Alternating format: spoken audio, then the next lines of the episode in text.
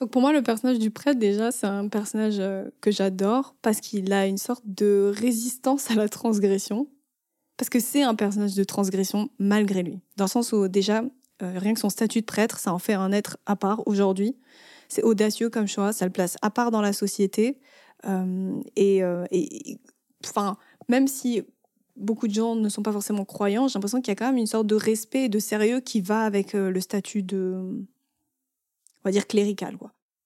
Puis à sa famille, donc la famille du prêtre, euh, dont il parle avec tellement de détachement. Franchement, je ne sais même pas si ce qu'il dit c'est la vérité. Moi, ça m'a hum, surpris sur le moment quand il est au dîner dans la saison épisode 1 de la saison 2, quand il parle de sa mère qui était euh, qui était de base une lesbienne, ses parents qui sont alcooliques, son frère qui serait un pédophile. Enfin, on ne sait pas s'il dit la vérité ou pas. Est-ce que c'est important? Non, mais juste je trouve ça drôle qu'il évoque ça avec autant de détachement et qu'il ait aucun problème à en parler avec des gens qui sont quand même plus ou moins des étrangers.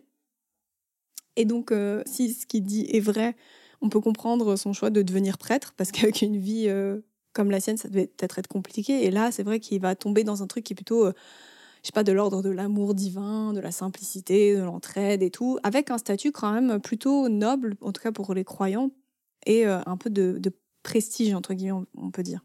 Ouais, c'est ça. Il y a, y a sans doute dans sa volonté de devenir prêtre, une volonté de normalité, de sobriété de vie. Comme si c'était pour échapper à une famille absolument atypique, quoi. Hmm. Mais on sent quand même que ça va le rattraper, car il va réussir à pimenter sa fonction de prêtre en tombant dans une relation amoureuse, quoi. Comme si inconsciemment, il recherchait l'inhabituel, la transgression, et que bah, il pouvait y échapper, quoi. Ouais, ça c'est un peu le truc, genre chasser le naturel et il revient au galop, quoi. tu peux pas, tu peux pas échapper, tu vois. Le gars, il est coincé dans tous les cas. Euh, et de toute façon, il a déjà des comportements qui transgressent l'image originale du prêtre. Enfin, tu vois, il, jure déjà.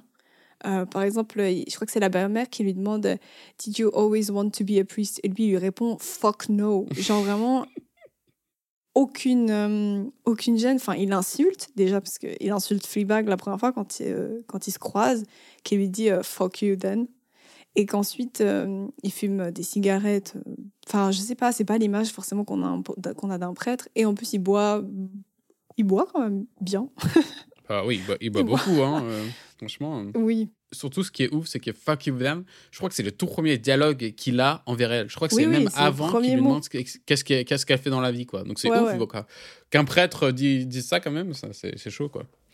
Mais comme tu dis, ouais, c'est vrai que c'est vraiment un personnage pas commun un personnage atypique et surtout unique. Mais son degré de bizarrerie, je trouve qu'il est un peu similaire à Fleabag, quoi. Au point où il arrive même. Enfin, il est tellement similaire qu'il arrive même à atteindre son self le plus profond avec sa capacité à voir le quatrième mur, quoi. Comme si, euh, mhm.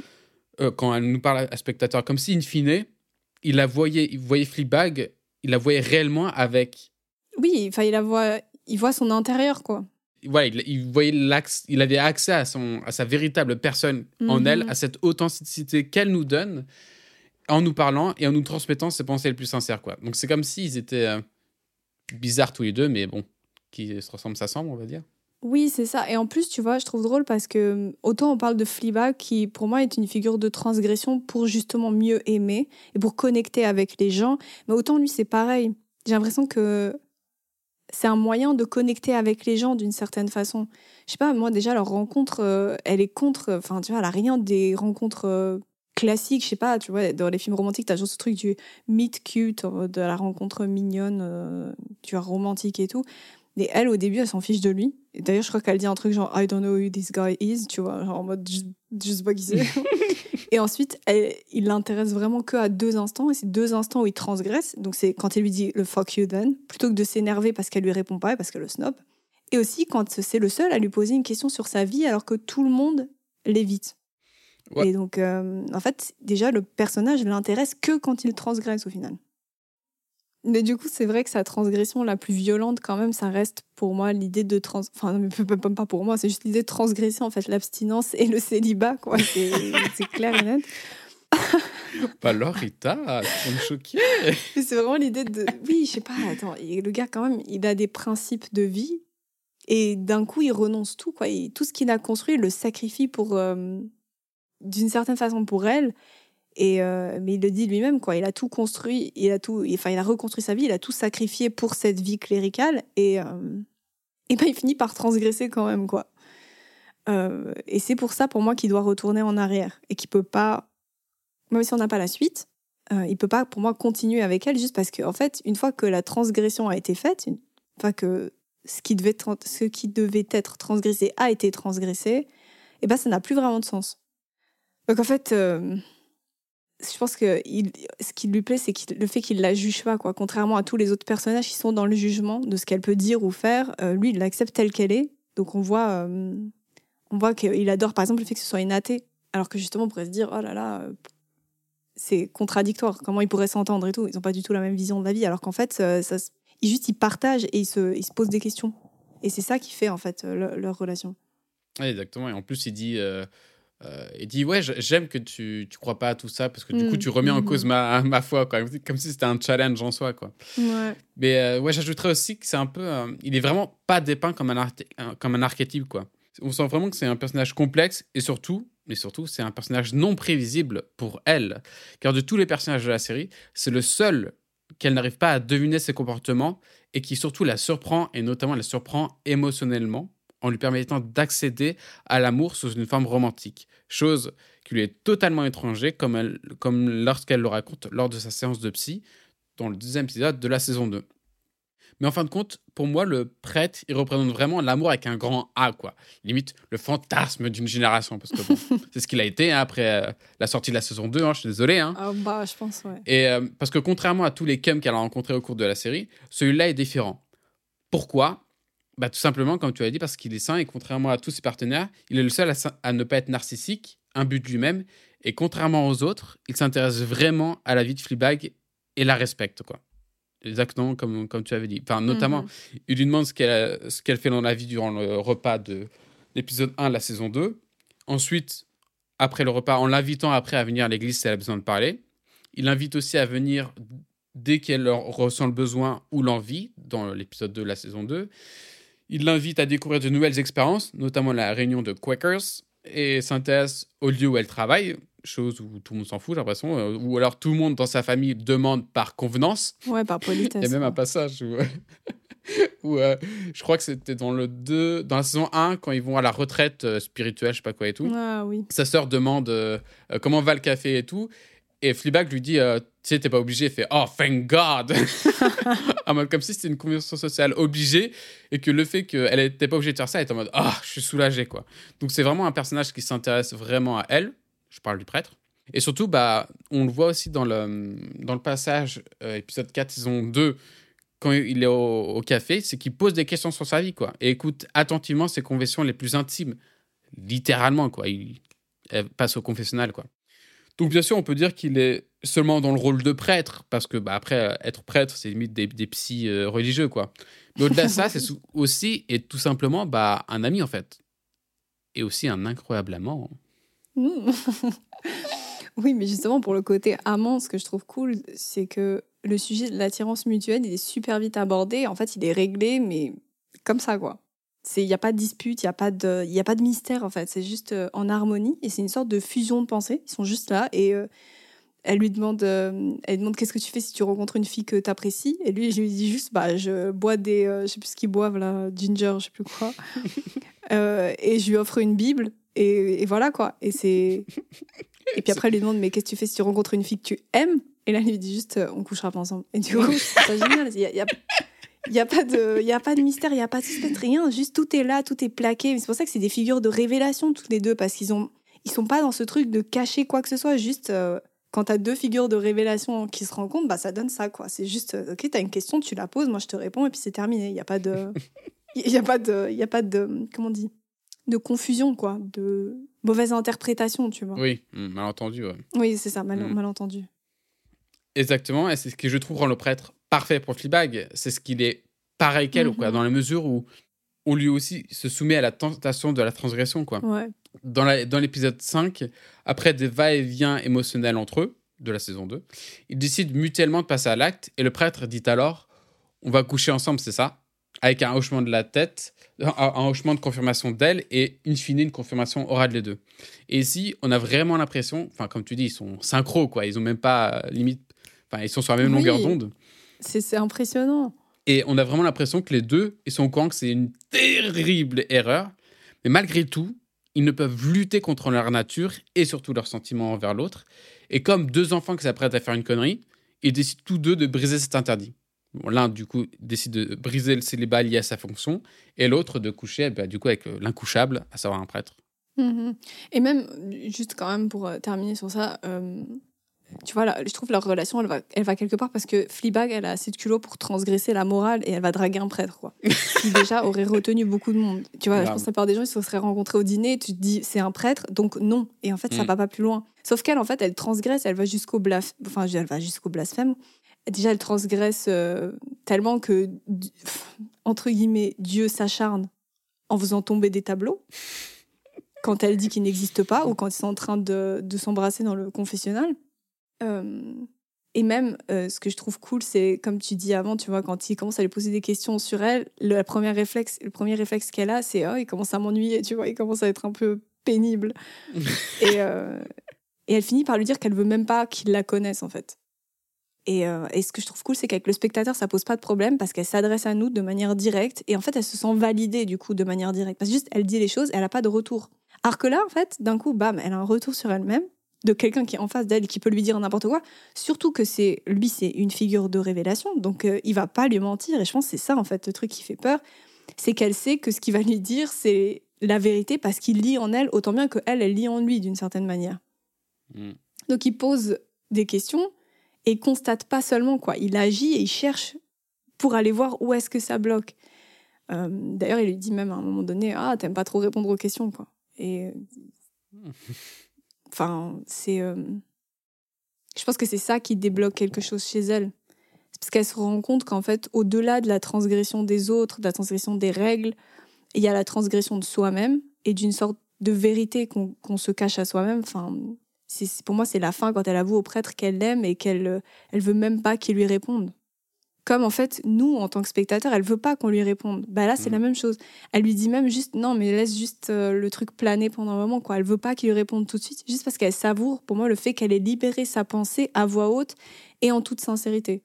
Et une fois qu'elle a couché avec le prêtre en fait y a, elle fait plus de scandale même pas au mariage de sa belle-mère et elle rejette en fait le fait que euh, le spectateur la suive. Parce que comme je disais avant une fois que tu as transgressé la dernière étape, tu vois, une fois que tu as transgressé toi-même et euh, tout ce que tu te cachais à toi-même, bah il y a plus de sens à la transgression quoi, c'est fini. Oui, c'est ça.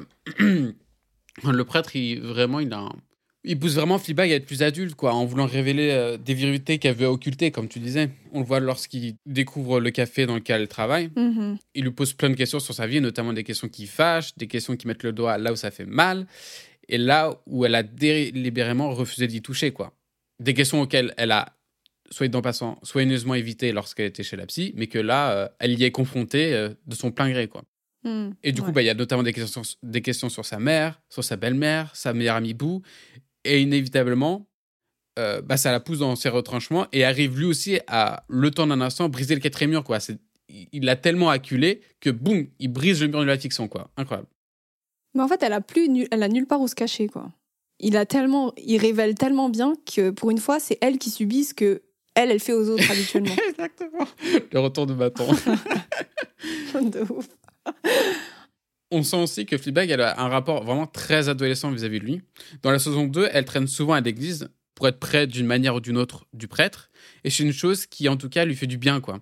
On, peut y voir aussi dedans un comportement d'ado qui aime traîner dans les lieux où elle se sent bien, comme si c'était devenu une sorte de refuge. quoi. Notamment dans, le, deuxième dans le troisième épisode de la saison 2, lorsqu'elle vient boire un verre avec lui en pleine nuit, suite bah, à une dispute de sa sœur. Et on peut voir ce comportement lors de aussi la réunion des Quakers, on doit rester en silence jusqu'à avouer à tous une confession. Elle s'interroge alors sur ce que peut penser le prêtre, où elle dit à, deux fois à quoi pense-t-il? À quoi pense-t-il? Comme si c'était un peu une obsession chez elle en mode mhm. qu'est-ce qu'il pense quoi? Est-ce qu'il pense à moi et tout? Enfin, c'est à la limite un comportement d'adolescent quoi. Et, euh, et, inconsciemment ou non, comme pour s'assurer qu'elle occupe ses pensées, elle avoue une, vérité chère à elle que l'on a entendue dans le tout premier épisode de la série, à savoir je me demande parfois si je serais moins féministe si j'avais de plus gros seins. Ce qui, bah, inévitablement et immédiatement provoque le rire du prêtre et fait grandir en lui le désir du corps de Fleabag. C'est génial. C'est juste de le réentendre, je trouve ça ouf. Mais du coup, oui, euh, enfin moi, un, des trucs que je trouve assez cool, c'est euh, en fait, tu vois, après tout ça, on en arrive quand même au lien entre la transgression et l'amour. Et euh, moi, j'ai adoré le discours de Martine, Marie de Claire, dans l'épisode 6 de la saison 2, parce que pour moi, il, il révèle tellement bien, en fait, ce que c'est justement la transgression et le lien avec l'amour. Parce qu'il dit qu'en fait, dans le sens où personne en fait ne transgresse véritablement parce qu'ils essayent tous d'être aimables, dans le sens d'être euh, pas aimable, gentil, mais d'être aimable dans le sens de pouvoir être aimé. Et lui, par exemple, à un moment donné, il dit euh, The bassoon is a cry for help. Genre, le, hmm. tu vois, quand il parle de Jake et qui dit le, le comment on appelle ça un basson? Je sais pas.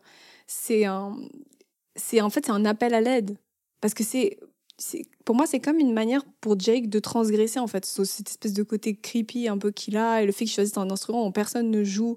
Enfin, les gens, ils ne transgressent pas véritablement pour... Euh, pour transgresser Enfin, pour euh, une volonté euh, malsaine, quoi. C'est un, en fait, c'est un moyen de sortir cette intériorité qu'ils ont et qu'ils n'ont pas de moyen de faire sortir. Ils n'ont pas, ils ont pas les moyens, en fait, de la faire sortir autrement. Par exemple, on le voit avec... avec avec Claire, par exemple, quand elle se tait et que, et que enfin, Martine finit par avouer qu'en fait, le problème principal, c'est que euh, elle ne l'aime pas, quoi. Et que c'est ça qui lui brise le cœur depuis 11 ans, alors qu'ils sont mariés et tout. Et, euh, et c'est pour ça que pour moi, à la fin, quand il quitte Claire, la dernière chose qu'il dit, c'est pas à Claire, mais c'est à Fleabag, et lui dit fuck you, parce que en fait, c'est elle, d'une certaine façon, qui déclenche toute cette situation. Parce que elle, en osant transgresser, elle amène les autres personnages dans sa dynamique. Et notamment un personnage qui est très proche d'elle et qui est sa sœur. Comme une tornade. Ouais, exactement. Mais c'est vrai que dans Fleabag, ouais, dans, dans, dans cette dynamique de transgression, il y a vraiment une forme d'amour en soi, quoi. Et en tout cas, c'est surtout le cas pour les deux sœurs, quoi. Mm-hmm. Et la série, elle nous apprend une chose, en tout cas, euh, enfin, globalement, avec le recul, c'est que apprendre à aimer, c'est compliqué, quoi. Et Fleabag, elle ne semble pas savoir comment, car parmi ses proches, bah, du coup, l'expressivité de cet amour est plus que timide, quoi. Son père lui, lui parle presque pas, et là, vous-même, dans le dernier épisode de la série, que des fois, il l'aime pas trop. Enfin, il l'aime, mais des fois, il l'apprécie pas trop, quoi. et euh, sa sœur lui fait des preuves d'amour au compte-goutte mais bon, évite presque tout le temps des contacts physiques et tout, et bref, voilà. Mhm. Et ces plans Q, au final, ne sont que des substituts interchangeables et efficaces. Et peu efficaces. Et puis, bah, du coup, il y a aussi l'expressivité physique de cet amour, quoi. Pardon? Oui, tu avais dit efficace, mais c'était peu efficace. ah oui, peu efficace, oui, pardon. et puis aussi, il y a l'expressivité physique de cet amour, quoi. Fleabag, elle ne sait pas comment réagir face à des preuves d'amour ou d'affection physique sur elle, quoi. Notamment, elle frappe sa sœur qui essaie de l'enlacer, pour une fois que ça arrive. Elle tombe, on ne sait comment, avec le mec euh, qui a des chicots chelous, là. Et en même temps, elle enfreint l'espace vital de sa sœur, quoi, en étant vraiment beaucoup trop proche d'elle, quoi. Mais parfois, il y a des exceptions où, euh, lors de la retraite euh, spirituelle, je sais pas quoi, mhm. elle décide de dormir avec sa sœur, quoi, comme deux sœurs durant leur jeunesse, quoi. Oui, un truc enfantin. Exactement. Finalement, on a une application physique de l'amour compliquée pour elle. En même temps, quand on y pense, bah, du coup, seule sa mère et Boo savaient aimer Fleabag et inversement. Mais du coup, leur mort, ça a bousculé toutes ces certitudes. Quoi. Et cela se comprend notamment lors d'un flashback suite à l'enterrement de sa mère, où elle évoque avec Boo, si je vois l'extrait. I don't know what to do with it. With what? all the love I have for her. I don't know where to put it now. I'll take it. no, I'm serious. It sounds lovely. I'll have it. You have to give it to me. It's got to go somewhere. Et c'est là la principale problématique de la saison 1, c'est qu'elle ne sait plus où et comment investir cet amour. Hmm. En même temps, tu vois, je trouve c'est un peu paradoxal parce qu'elle a l'air de savoir aimer, mais simplement elle s'y autorise pas vraiment pour moi. Hmm. Parce que hmm, on le voit comme lui dit son père à un moment donné dans l'épisode, euh, dans le dernier épisode de la saison 2, il lui dit que c'est peut-être celle qui sait le mieux aider, aider. que c'est peut-être celle qui sait le mieux aimer et que c'est pour ça qu'elle trouve ça douloureux. Et l'humour, transgresser, s'amuser de l'embarras des autres, pour moi c'est un moyen de se détacher en fait de l'intensité de l'amour. Parce qu'elle met de la distance entre elle et les autres certainement à cause du deuil de sa mère, puis celui de Boo, dont en plus elle est en partie responsable, donc c'est encore pire. Euh, comme tu l'as cité, euh, tu vois, comme le dialogue que, que tu as mis plus haut. Euh, et en fait, on a, on a une manière de, de transgresser les choses pour repousser les limites de l'amour, j'ai l'impression, et pour prendre une distance avec sans que ça la touche trop fortement. D'où le fait qu'elle se réfugie sur la, enfin, se réfugie sur la sexualité, parce que c'est un contact, il y a quelque chose, mais c'est pas non plus intense comme l'amour, comme par exemple ce qu'elle va expérimenter avec le prêtre. Euh, elle va avoir des, enfin, elle va des gars, mais elle a des relations plutôt unilatérales, comme euh, par exemple avec son ex, Harry. Elle refuse des marques d'affection.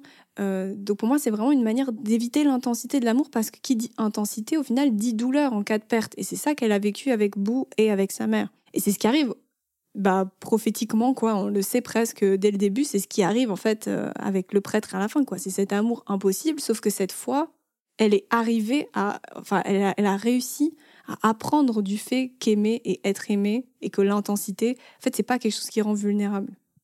Au, au contraire même. Mm. C'est pour ça d'ailleurs que, en tant que spectateur, elle nous dit de ne pas l'accompagner parce que du coup, elle a vraiment appris à aimer, à être seule et à pouvoir vivre sa vie euh, plus sereinement, quoi. Mm-hmm.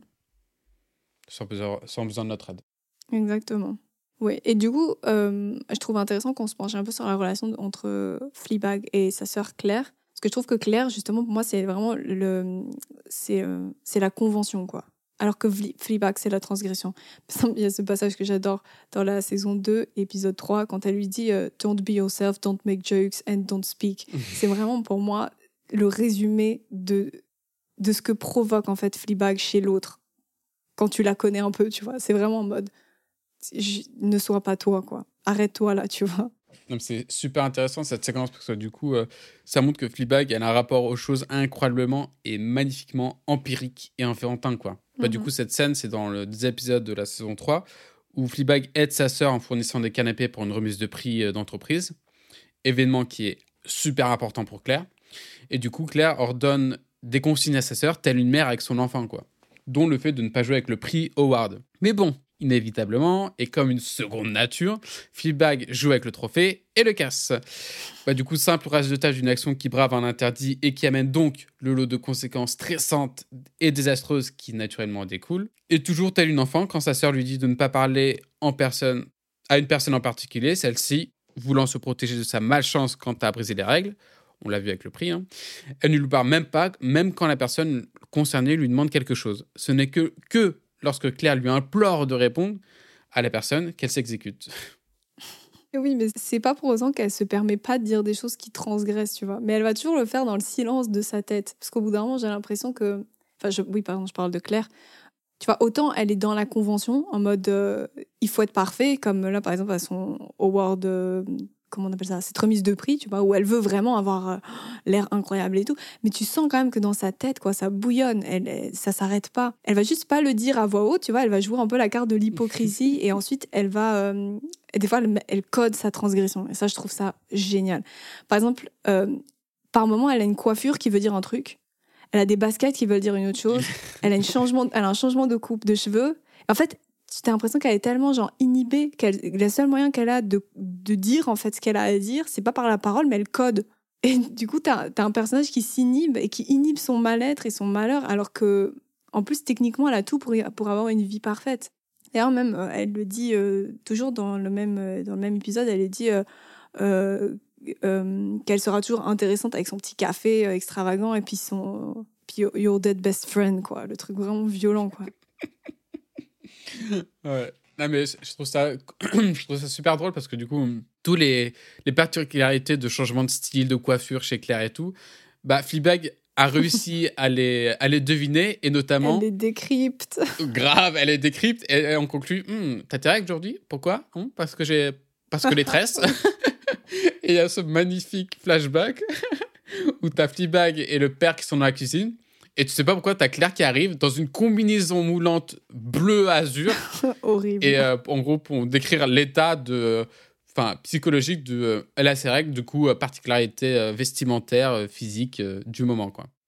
Mais ce qui est intéressant aussi, c'est que Claire, étant l'aînée, on pourrait croire qu'elle a un un peu comme une mère de substitution à Fleabag. Parce que justement, leur mère est décédée, donc absente, absente de l'échiquier. Donc, un vide, en fin de compte, s'est créé et qui a inconsciemment a peut-être été rempli. quoi.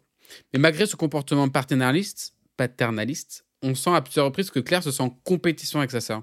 Elle a un sens de l'humour et une sociabilité qu'elle n'a pas. Elle vole les blagues et après se plaint que c'est la sœur qui lui a mis dans la tête. elle dit, je cite, j'aurais trouvé mes propres blagues si tu me l'avais pas mis dans ma tête. J'ai mes propres blagues, je suis drôle, intéressante, avant de dire plus loin. Tu me fais sentir comme si j'avais échoué. Et là, c'est précisément ce dont elle l'envie à sa sœur, le fait d'être drôle, intéressante, et sa capacité à aller bien, même quand cela euh, ne va pas bien, et surtout l'impression que sa sœur a réussi là où Claire lutte, voire échoue. En fin de compte, tout ce que Claire pense qui lui manque, elle l'envie à sa sœur. Finalement, c'est de la simple et terrible jalousie fraternelle. Quoi. Oui, alors qu'au final, tu te rends compte que Fleabag, elle doit se sentir ni intéressante, ni drôle. Enfin, tu vois, elle sait qu'elle est drôle, mais je pense qu'elle se sent pas forcément plus intéressante que sa sœur. Et, mm. oui, tu sens que Claire, elle souffre de cette situation-là parce qu'elle est frustrée par sa vie. Bah, la pauvre, elle est frustrée par sa vie maritale, par sa, vie, sa sexualité qui est pas satisfaite. Elle a besoin de compenser avec une sorte de stress énorme dans son travail pour se, pour se sentir presque utile et importante. D'ailleurs, euh, toujours dans le même épisode, euh, tu la vois qui lui dit euh, God, this is stressful. Et puis elle, kiffe son truc, quoi. Tu, elle est trop heureuse, tu vois, d'être dans cette espèce de truc, en fait, qui, de cette situation qui lui fait ressentir tout court de l'adrénaline ou peu importe. J'ai l'impression que Claire, c'est un personnage qui est coupé de son ressenti complètement. Le seul moment où elle s'autorise à ressentir vraiment les trucs, tu vois, c'est quand elle est, euh, c'est quand elle est dans ces situations de, de crise et tout. Et, euh, et jusqu'à ce qu'elle tombe aussi bah, sur le, le gars finnois son partenaire de travail, qui s'appelle aussi Claire, qui est en fait juste son alter ego, mais en super optimiste et ouvert et pas du tout frustré, mais qui assume juste son amour pour elle en mode bah tiens, voilà, ça c'est là et puis euh, deal avec quoi. et on sent que ça la perturbe souvent. Hein. Mm-hmm. Mais en fin de compte, on, bah, du coup, on se rend compte que Claire et Fleabag sont deux personnages totalement différents, mais qui se complètent en fin de compte. Parce que, un peu comme si c'était le yin ou le yang, l'une a un gros sens de l'humour très ouverte et libérée dans ce qu'elle dit et ce qu'elle ressent, là où l'autre est beaucoup plus coincé du cul, mais aussi d'une certaine façon plus adulte, en quelque sorte. Mais ce fossé qui les sépare, bah, on se rend compte qu'au fur et à mesure de la série, ils se résorbent quand elles prennent mutuellement soin de l'autre. Et Fleabag, notamment, elle speak up pour sortir sa sœur de sa torpeur, et notamment lui bouger le cul, et Ouais, mais malgré ça, tu vois, elles sont super différentes. Mais je trouve que malgré ça, il y a quand même une relation qui est conflictuelle parce mmh. que, comme tu disais avant, tu vois, c'est ok, c'est de la jalousie enfantine, mais c'est surtout le fait que Fleabag, elle ose faire tout ce que Claire n'osera jamais faire.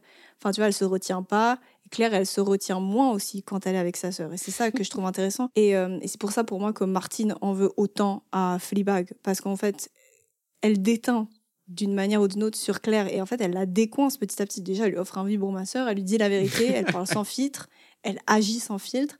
Et, euh, et tu vois, euh, Claire, elle a tendance à vouloir suivre la convention. Par exemple, euh, elle dit tout le temps He's my husband quand elle parle de Martine, alors que mm. clairement, il la traite pas forcément très bien. Et même, euh, je trouve génial à la fin du dernier épisode, quand elle juste, euh, elle se lâche complètement, qu'elle avoue que c'est sa fausse couche, qu'elle refuse que Jake la suive, mm. qu'elle se confronte enfin à son mari, lui dit qu'elle ne l'aime pas et qu'en plus, elle va suivre ensuite euh, le, le Finnois, son, son copain, la Finnois, qui, qui s'en va. je trouve que c'est incroyable. En plus, elle, elle parle du fait qu'elle peut pas aller à l'aéroport parce que ça veut dire qu'elle aurait mémorisé la, porte, qu'elle aurait lors de son vol, etc. Qu'il faudrait prendre un faux ticket et tout. Sauf qu'en fait, tu vois qu'elle a déjà fait le scénario dans sa tête. Tu vois, elle, a, elle, elle a le, réflexe de transgression. Mm. Juste, elle passe pas à l'acte. Alors que Fleabag, en fait, c'est l'acte, quoi. Comme tu disais un peu, c'est de la tempête, tu vois. Ces trucs qui arrivent physiquement. Et, euh, et du coup, tu sens qu'en fait, la transgression, c'est aussi une question de relais. C'est en fait c'est un passage de relais entre les personnages. Plus le show avance, moins ils cessent de s'ignorer et d'échanger des banalités. Ils se mettent à échanger consciemment entre eux. Pour moi, vraiment le, enfin, le climax, c'est le, dernier épisode de la saison 2, quoi. Où vraiment, tu as tous les personnages qui se confrontent enfin et la réalité qui sort. Alors que là, tu vois, là où on avait un, regard de validation du spectateur pour Fleabag, Fleabag, pour moi, c'est un peu le regard de validation de Claire. Par exemple, euh, Claire, elle va à l'aéroport quand sa sœur lui dit hmm. va, tu vois, elle lui ordonne presque, genre vas-y. Elle a, elle a besoin d'une personne qui lui dise allez, vas-y, fonce, quoi. Oui, c'est ça, tu vois. Je pense qu'on a tous besoin, en fait, d'une personne comme ça dans sa vie qui te dit. Qui nous euh, bouge le cul, qui nous met un coup au cul, qui nous dit euh, c'est maintenant ou jamais. Euh. Qui te valide. Voilà, exactement. Et c'est génial, enfin, tu vois, même la, scène du, du repas où, où on apprend qu'elle a fait sa fausse couche, enfin, on apprend, on le voit, quoi. Claire, elle décide de rester à table, passer la convention, et il y a que sa sœur qui est outra... enfin, qui, tu vois, qui, a cette... qui se sent outragé par le fait qu'ils sont là en mode on fait semblant, tout va bien, on mange, on boit, euh, c'est génial et tout, quoi. Alors que hum, la situation est grave. Mais d'ailleurs, euh, on vous met l'extrait juste, euh, juste là, parce qu'il est incroyable. Fuck it, I'm having some. Sorry, darling. oh, good girl. Oh, one night off. Oh, oh, wow. What did you say to her? I, um... Oh, nothing. I just, uh, just sit down. Come on, it's a party. Can I have some? Oh, someone's suddenly getting into the party spirit no? Sit down. Oh, what did you take in there? Your sister is finally a good influence on you. No, we just suddenly realised what a monumental fucking day this is. Drink. Honestly, just leave them in there two minutes and they're suddenly being teenagers again. Should I get another bottle? Yes. Okay. We were just talking about Venice and this wonderful trip we had. I mean, how many oh, times have we said we have to go to Venice? Oh, I've always wanted to go there. How have we not Top of my yet, list. Right? It's great. Yeah, I know. oh, for fuck's sake! Stop it! On a l'impression que Fleabag, c'est vraiment un support émotionnel ou un guide qui l'aide à affronter ce qu'elle ressent. Et on le voit dans l'extrait, en fait. Parce que du coup, quand Claire laisse après coup à sa sœur le fardeau de l'information de la fausse couche, aux proches, elle lui dit Tu gères mieux les trucs affreux, quoi. Comme si c'était. Comme si Fleabag représentait vraiment un, un appui, une béquille émotionnelle pour Claire, quoi. Pour. Euh, voilà, je te donne toute ma merde, tu sais mieux gérer ma merde que, que moi. ouais, oui, c'est ça. Mais surtout, tu vois, euh, je trouve drôle parce que tout le monde dit que Fleabag, elle fait des scandales. Mais pour moi, elle fait pas tellement de scandales. Juste, en fait, elle refuse de se taire, comme là dans la mm. scène. En fait, elle, elle refuse de se taire sur un sujet en particulier. Elle refuse de fermer les yeux. donc, en fait, elle fait un scandale en voulant protéger sa sœur d'une certaine manière. Mais pour moi, c'est pas une question de scandale, en fait. C'est juste que elle refuse de laisser passer certaines choses. Et forcément, quand tu refuses de laisser passer certaines choses que tout le monde veut laisser passer, tu fais d'une certaine manière euh, une action euh, scandaleuse, si on veut. Mm. Et d'ailleurs, déjà, même avant ça, Martine lui avait déjà dit euh, comment tu vas faire pour euh, faire tourner cette soirée autour de toi, quoi. Donc, donc là, d'une certaine façon, elle tombe peut-être la première dedans, parce qu'il va y avoir ce scandale-là, en plus sacré scandale, parce qu'elle frappe son beau-frère et tout. Mais c'est surtout pour moi le fait que quand tu transgresses un tabou, les gens pensent que c'est pour te donner de l'intérêt ou pour chercher la petite bête ou pour je ne sais quoi. Alors qu'en fait, c'est juste que personne ne se permet ou désire transgresser à part elle mm. dans cette scène là par exemple sauf enfin sauf le du coup sauf le prêtre qui euh, ben, qui du coup la surprend pour cette raison là aussi ah, c'est intéressant ce, ce, passage parce que littéralement elle se sacrifie quoi elle se mhm. sacrifie en prenant le rôle de la personne qui a vécu un truc traumatique et du coup avec toutes les réactions des, des proches et tout et elle se sacrifie littéralement en voulant Enfin, c'est aussi euh, quelque chose de cathartique, mais en frappant euh, Martine, qui a une réaction absolument détestable, en disant que ouais, c'est comme si c'était un poisson sorti du bocal, euh, machin. Peut-être qu'il voulait pas être là, tout simplement. Et vraiment, du coup, elle décide de le frapper. D'ailleurs, ça fait un, petit ricochet de coup de boule, c'est super drôle. Mais vraiment, c'est comme tu dis, en fait, c'est l'idée de transgresser. C'est pas tellement pour pour ramener tout à soi, mais aussi parce qu'on est la, est la seule à, pouvoir le faire et euh, un peu comme un chevalier servant pour euh, aider les autres et notamment ses proches et là notamment sa sœur.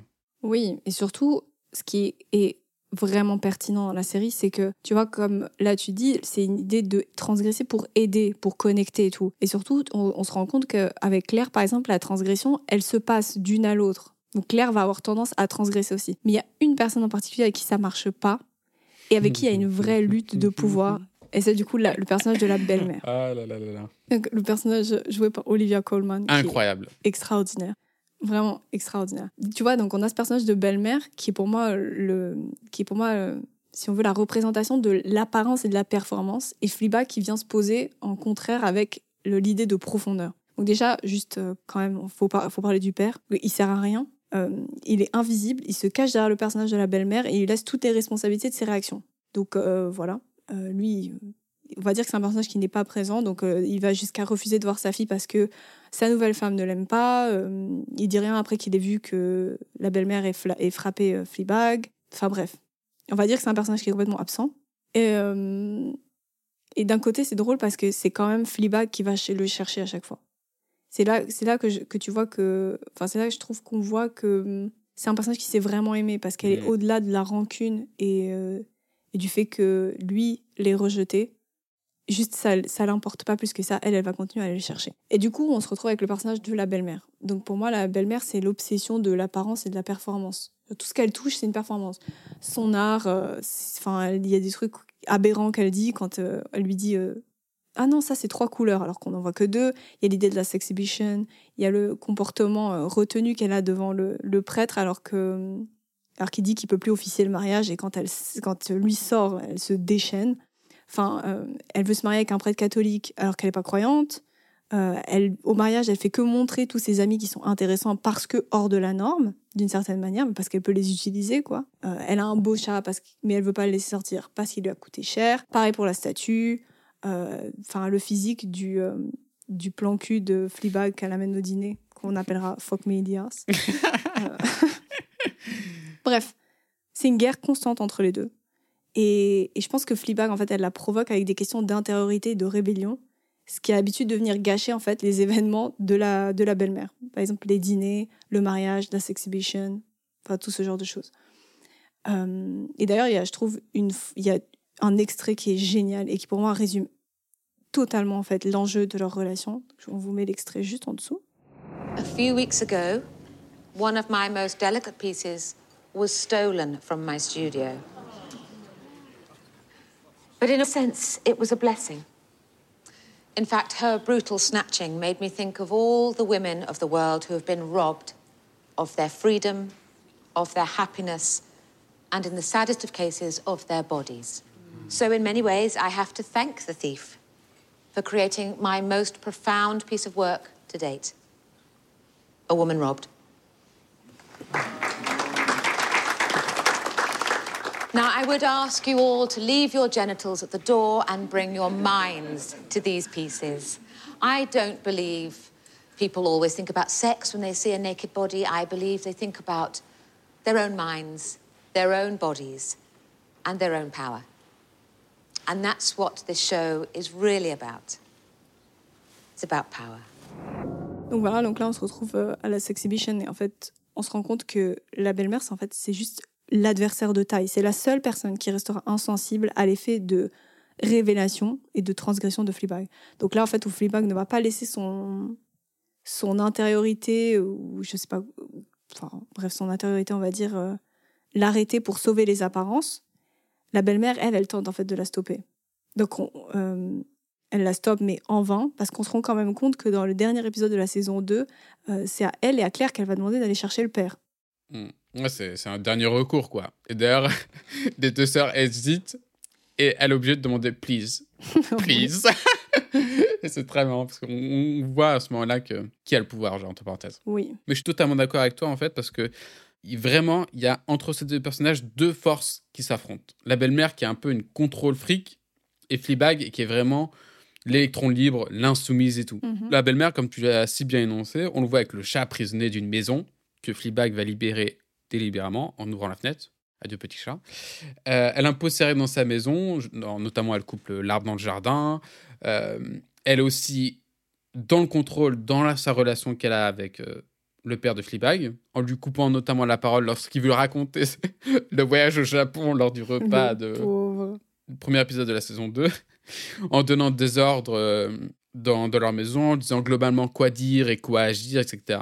Il y a notamment ce passage où, euh, où lorsque euh, la belle-mère est dans la perte de contrôle, on sent qu'elle sort de ses gonds, mais vitesse 3000, et notamment quand le prêtre vient lui dire que bah, il peut pas officier le mariage parce que, voilà, il a eu une petite euh, histoire avec Fleabag. Elle part en vrille littéralement en insultant tout le monde, et bah, on vous met l'extrait un peu incroyable.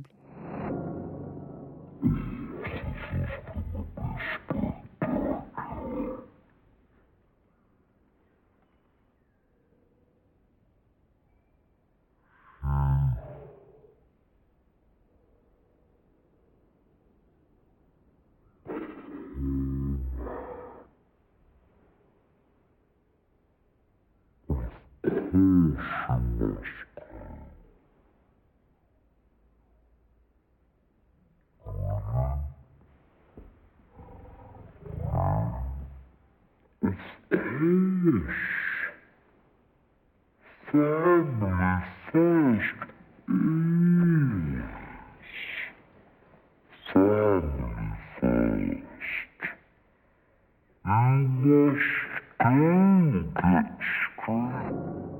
Et du coup, à contrario, on a Fleabag qui considère que c'est limite un sport d'embêter sa mère, quoi. Et donc, elle, elle prend un malin plaisir d'aller à contre-courant du contrôle instauré par sa belle-mère. Et c'est bien le seul personnage qui ne courbe pas les chines face au comportement de celle-ci. Elle speak up et agit quitte à faire des vagues.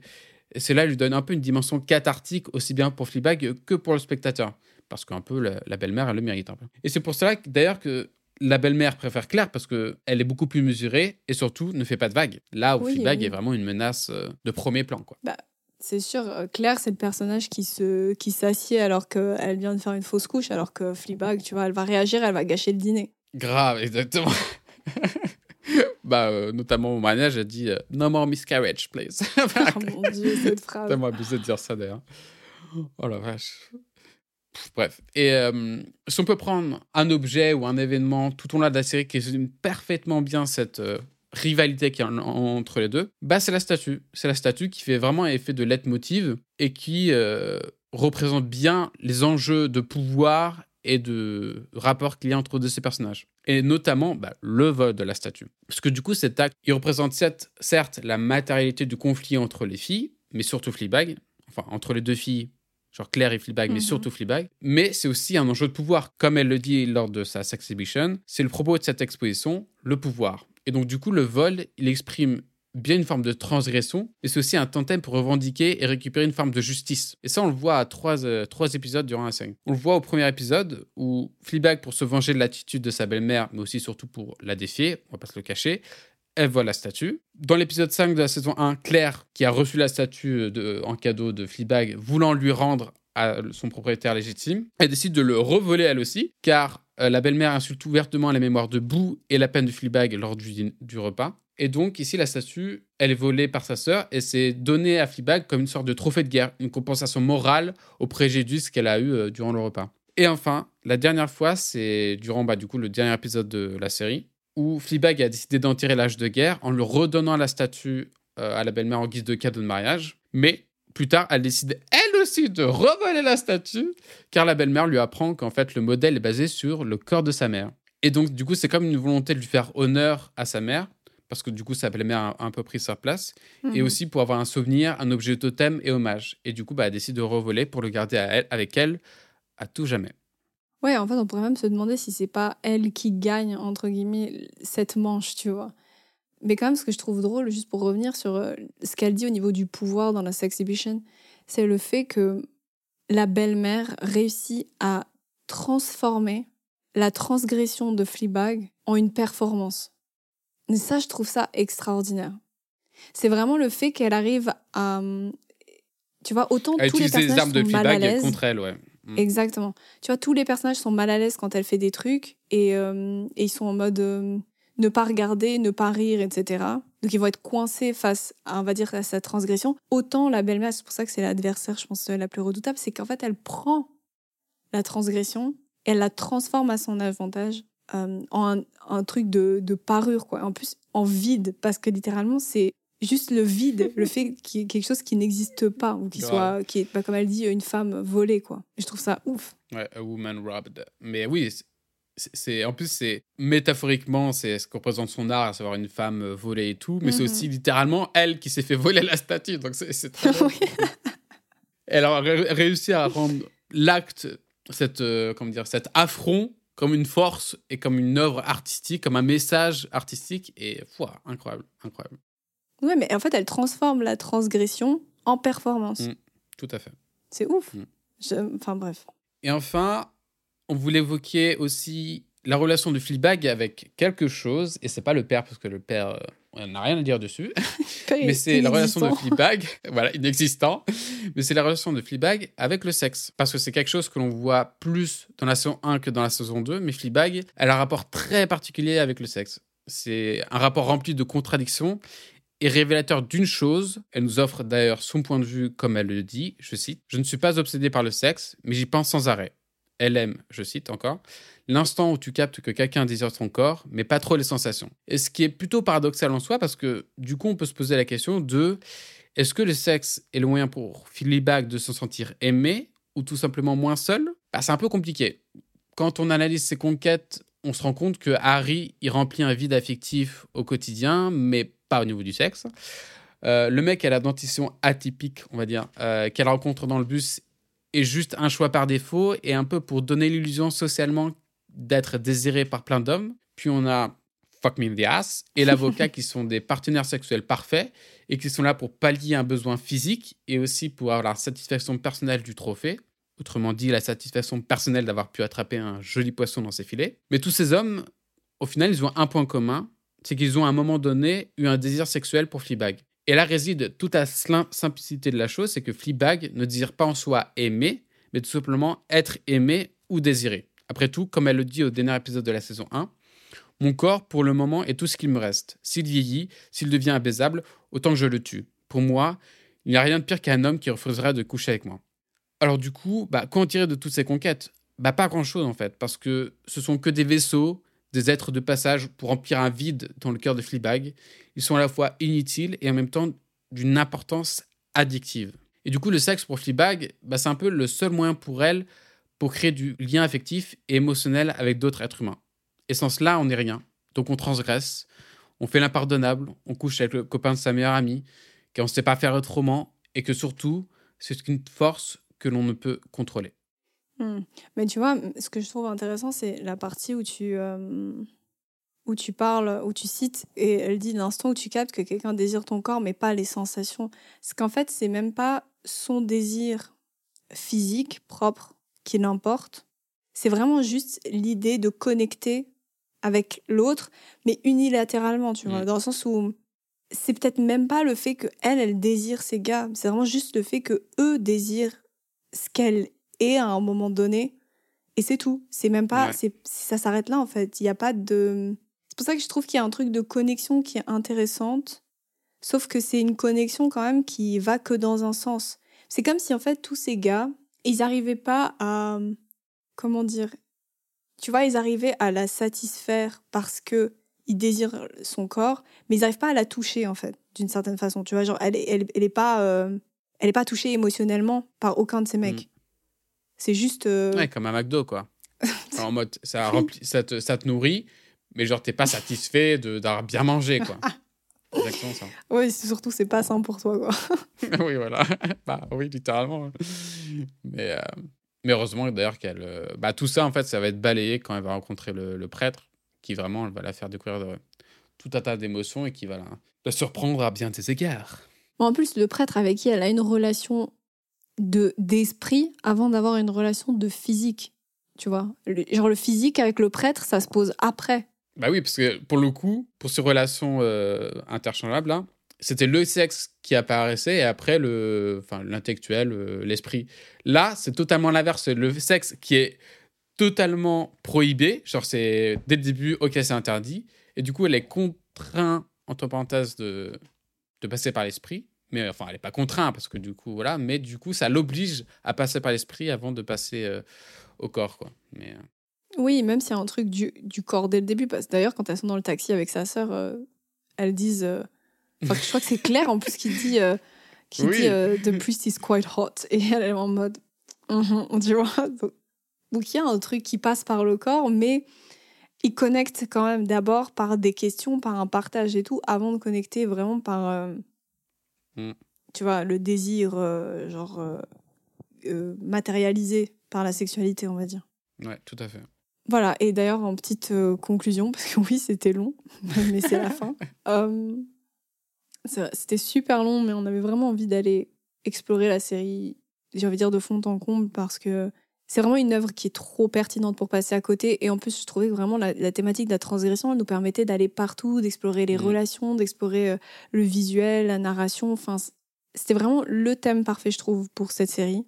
Et, euh, et donc, on avait envie d'en profiter pour aller vraiment partout et pouvoir euh, approfondir aussi sans trop de contraintes de temps. Donc voilà, c'est un peu long, désolé.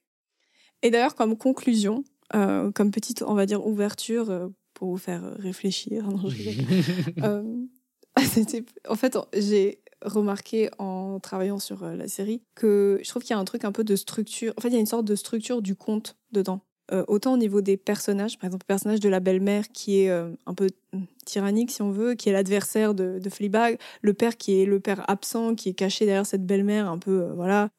avec sa sœur, ça va, mais c'est vrai qu'il y a un truc un peu de, de, compétition, de jalousie, et sans parler de, du prince charmant, donc le prêtre qui arrive à la fin. Je trouvais qu'il y avait en fait des thématiques qui étaient un peu récurrentes euh, et, surtout, comme la figure de Trickster, c'est une figure moyenâgeuse, je trouvais intéressant parce qu'il y a pour moi quelque chose qui est lié, au, qui est lié à cette idée de, de conte. D'ailleurs, euh, au tout début de la saison 1, euh, de la saison 2, pardon, dans l'épisode 1, vraiment la, la, saison commence avec ce truc où elle se tourne vers nous et elle nous dit This is a love story. ouais, de ouf. Voilà. Bon, bah, on, va, on vous remercie de nous avoir suivis jusque-là. et, puis, euh, et puis à très bientôt pour un, pour un nouvel épisode. Ah oui, et n'oubliez pas de vous abonner sur les réseaux sociaux. Voilà, de nous suivre partout. Et euh, drop a like. bon, peut-être la fin, parce que là, c'est. Euh, je sais pas quoi dire, je sais pas, je suis pas un créateur, un youtubeur, putain. Ouais, on est très mauvais pour les intros et les fins d'épisodes, voilà. Bon. bye bye.